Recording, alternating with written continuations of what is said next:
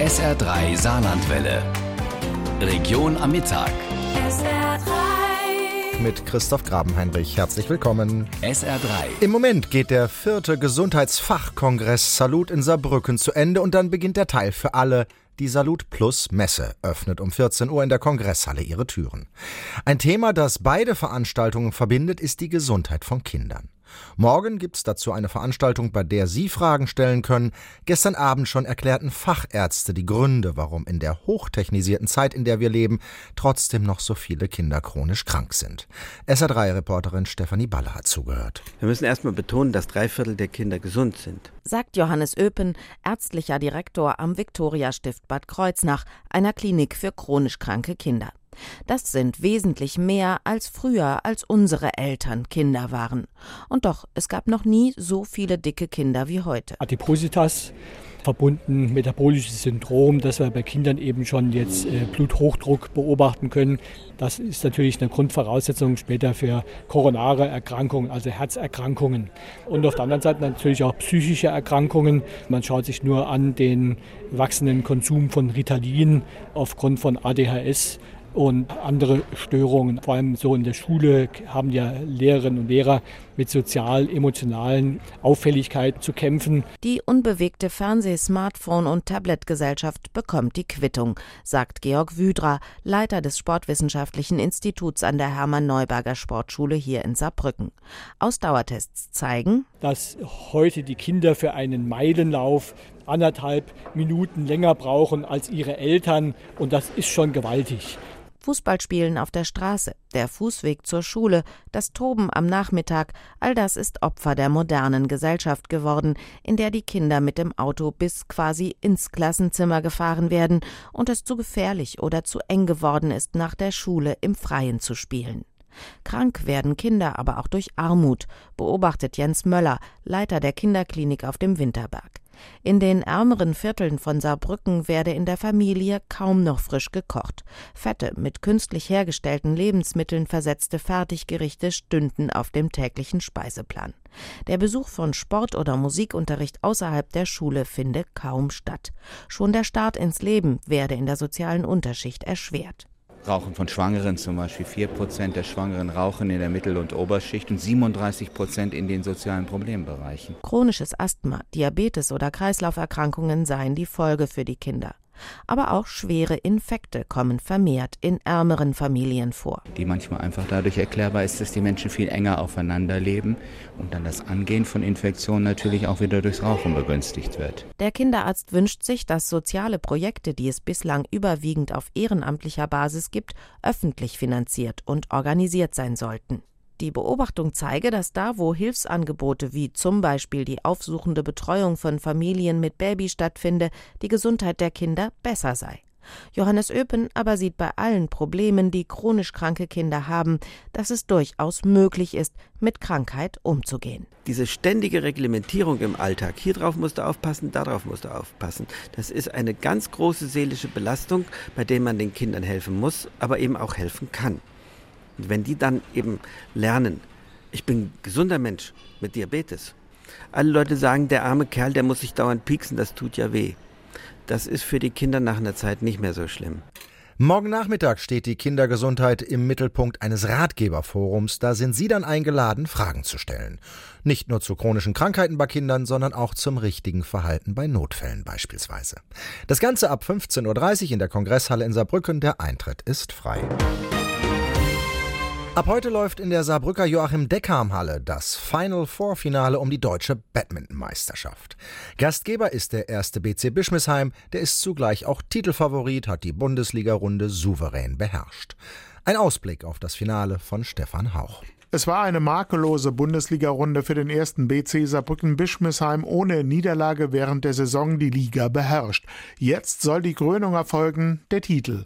Und dafür ist das Team bereit. Nationalspieler Marvin Seidel ist gerade zurück von der Europameisterschaft in Spanien. Ich fühle mich sehr, sehr fit, äh, habe jetzt letzte Woche bei der Europameisterschaft äh, sehr gute Leistungen gezeigt, fühle mich wohl im Training, also ich bin zuversichtlich, dass ich auch jetzt am Wochenende gut performen kann und ja, die ganzen anderen äh, Peter, Bell und sowas, die haben auch eigentlich immer super Leistung gebracht. Bell jetzt mit ihrer Medaille bei der EM und Fuchs Johannes äh, stehen auch besser im Saft als erwartet. Also ich denke, wir sind zuversichtlich, dass wir da was reißen können. Isabel Hertrich vom Bischmisheim holte bei der EM in der vergangenen Woche eine Bronzemedaille. Jetzt noch einmal Höchstspannung vor dem Bundesliga-Finale. Der Druck ist da und er gehört auch dazu. Ich glaube, den machen wir uns selber alle auch ein bisschen. Also wir wollen ja auch jetzt den Titel holen, nachdem wir es letztes Jahr eben nicht geschafft haben. Aber ich denke, wenn wir dann Samstag in der Halle sind und das Ganze drumherum auch da ist, wird man schon auch ein bisschen Druck spüren, da wir ja auch zu Hause spielen. Bischmisheim ist breit aufgestellt mit jungen Nationalspielern und erfahrenen früheren Olympiateilnehmern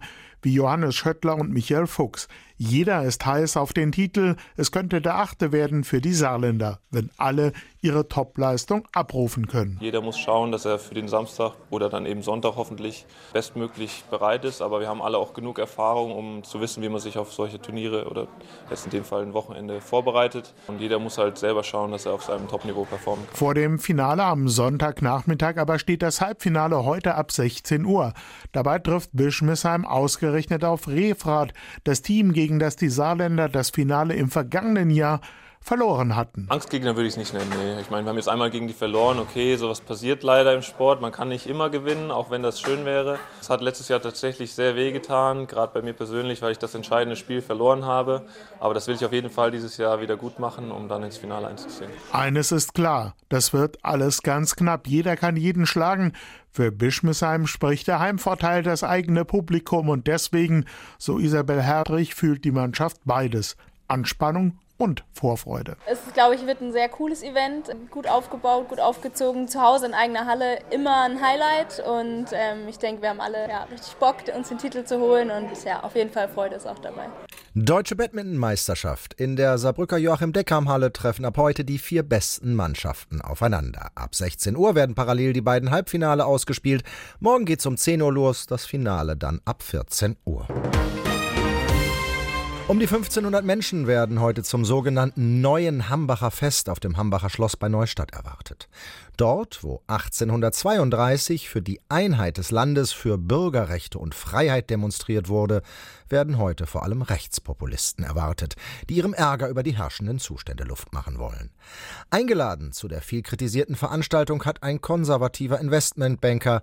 Als Redner werden auch AfD-Chef Meuthen und der umstrittene Buchautor Thilo Sarrazin erwartet sowie eine Menge Gegendemonstranten. Die Polizei ist mit 1000 Beamten im Einsatz, für SA3 berichtet Janina Hecht. Am Morgen hatte der Veranstalter des sogenannten Neuen Hambacher Festes zu einem Marsch der Patrioten aufgerufen. Rund 350 Teilnehmer liefen den Weg zum Schloss hoch. Auf dem Schloss selbst läuft zur Stunde eine politische Veranstaltung mit Rednern wie dem umstrittenen Buchautor Thilo Sarrazin und AfD-Chef Jörg Meuthen.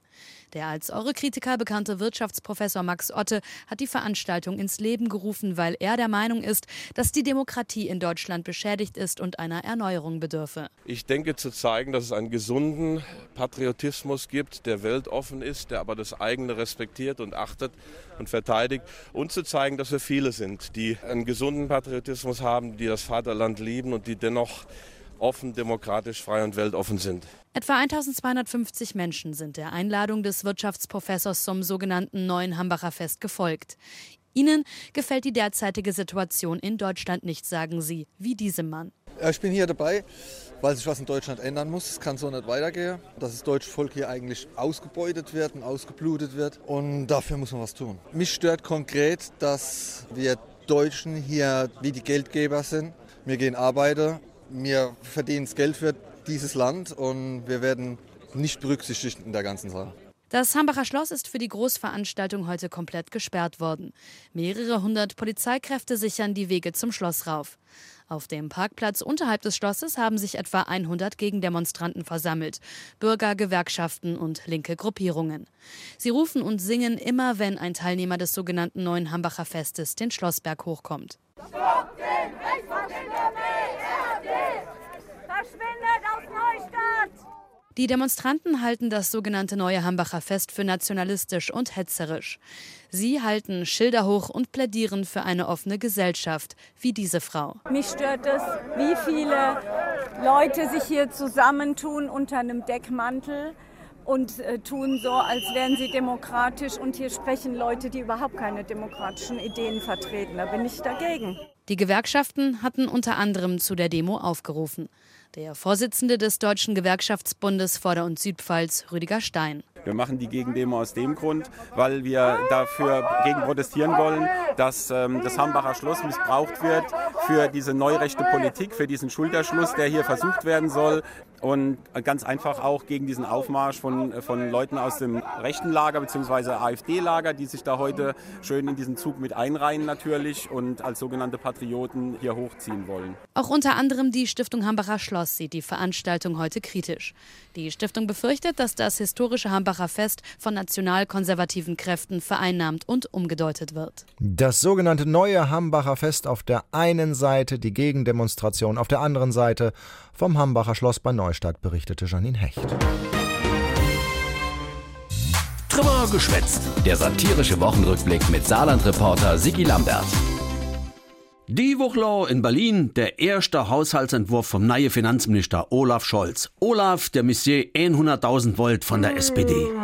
Für uns ist es so, dass wir fest davon überzeugt sind, dass wir die Menschen überzeugen müssen, dass das, was sie vom Verstand her verstehen, auch richtig ist. Und vom Verstand her verstehen mir Menschen, dass aus der Schwarz-Null Schäuble Rot-Null Scholzgen ist. Sonst hat sich nichts, aber auch rein gar nichts verändert. Ja, da kann ich jetzt auch nicht helfen. Jo, nee, ist klar. Vor was wollt die SPD eigentlich so unbedingt das Finanzministerium, wenn sie im Schäuble seit dröge Finanzpolitik ends zu ends weitermacht? Es ist mir ein Bedürfnis, Herrn Minister Schäuble in Schutz zu nehmen. Er ist nicht dröge. Ach, wie lieb, der kleine, treue Olaf. Die Schleimerei ist selbst im Schäuble peinlich. Oh, yeah, Jäger. Geben Sie mal Applaus, vielleicht wird's irgendwo gehört. Ne? Olaf muss die ganze Verspreche von der Rote und Schwarze im Koalitionsvertrag inlösen. Deswegen explodiere die Sozialausgabe und die Investitionen gehen zurück. Und das soll der Aufbruch in die Zukunft sein? Nee, oder? Angela? Ja, ähm, ich sage mal doch. Ansonsten. Ja, ansonsten halt äh, egal. Hauptsache äh, regiere. Und Geld ist ja genug da. Die Steuerquelle sprudle. Ei, da will auch Uschi von der Leyen mehr Geld für seine marodi Bundeswehr. Wir haben zurzeit ganz viele Löcher, hohle Strukturen. Ja, da passt viel Geld drin in die hohle Strukturen und die Löcher. Also, her mit dem Zaster. Sonst können wir einpacken. Das Problem ist, dass die Verteidigungsministerin in den letzten Jahren jedes Jahr eine Milliarde zurückgegeben hat an den Finanzminister. Deswegen funktioniert bei der Bundeswehr wenig, fahren die Kampfpanzer nicht, fliegen die Flugzeuge nicht, schwimmen die Schiffe nicht. Und nicht nur das, sittet Uschi. Nicht jeder Soldat hat einen Helm oder eine Weste. Ganze Schweie von Stivele und schon gar nicht äh, Schwert und Schild. Oh, yeah, Jäger. Oh je. Und was soll ich sagen? Ein Unglück kommt selten allein. Jetzt hat sich ja noch der Oettinger gemeldet. Der Günther Oettinger, EU-Haushaltskommissar und Sprachgenie aus Schwaben. Guten Abend. Gemäue. Ei, die EU bräucht auch mehr Geld von Deutschland, sagt der Oettinger. Ach so, 12 Milliarden im Jahr. Genau so ist das Leben. Ja, die Briten steigen aus, die EU wird kleiner und deswegen braucht der aufgeblähte EU-Apparat in Brüssel mehr Geld. Logisch. Ey, er ist die Steilverlag für alle EU-Kritiker. Wenn Deutschland nicht mehr bezahlen ging, sagt der Oettinger, wer dat? Der Worst Case. Ja, der Wurstkäse. Ist, glaube ich, die schwäbische Version von Fleischkäse. Aber ich, ein schöner Wurstkäse und dabei Trollinger geschlotzt, das ist etwas Feins. Da kriegst du etwas für dein Geld. Heide, nei. Der EU-Kommissionspräsident, der alte Jean-Claude Juncker, der sagt ja, die EU geht jede Steuerzahler nur so viel koste, wie umgerechnet eine Tasse Kaffee am Tag. Ich bin wirklich der Meinung, Europa ist mehr wert als eine Tasse Kaffee pro Tag. Ja, aber wer der Juncker kennt, der weiß, beim Jean-Claude ist meistens noch ein Schnäpschen im Kaffee. Und dann wird's schon wieder teurer mit der EU. Ey, hör mal auf, komm, geh bloß fort.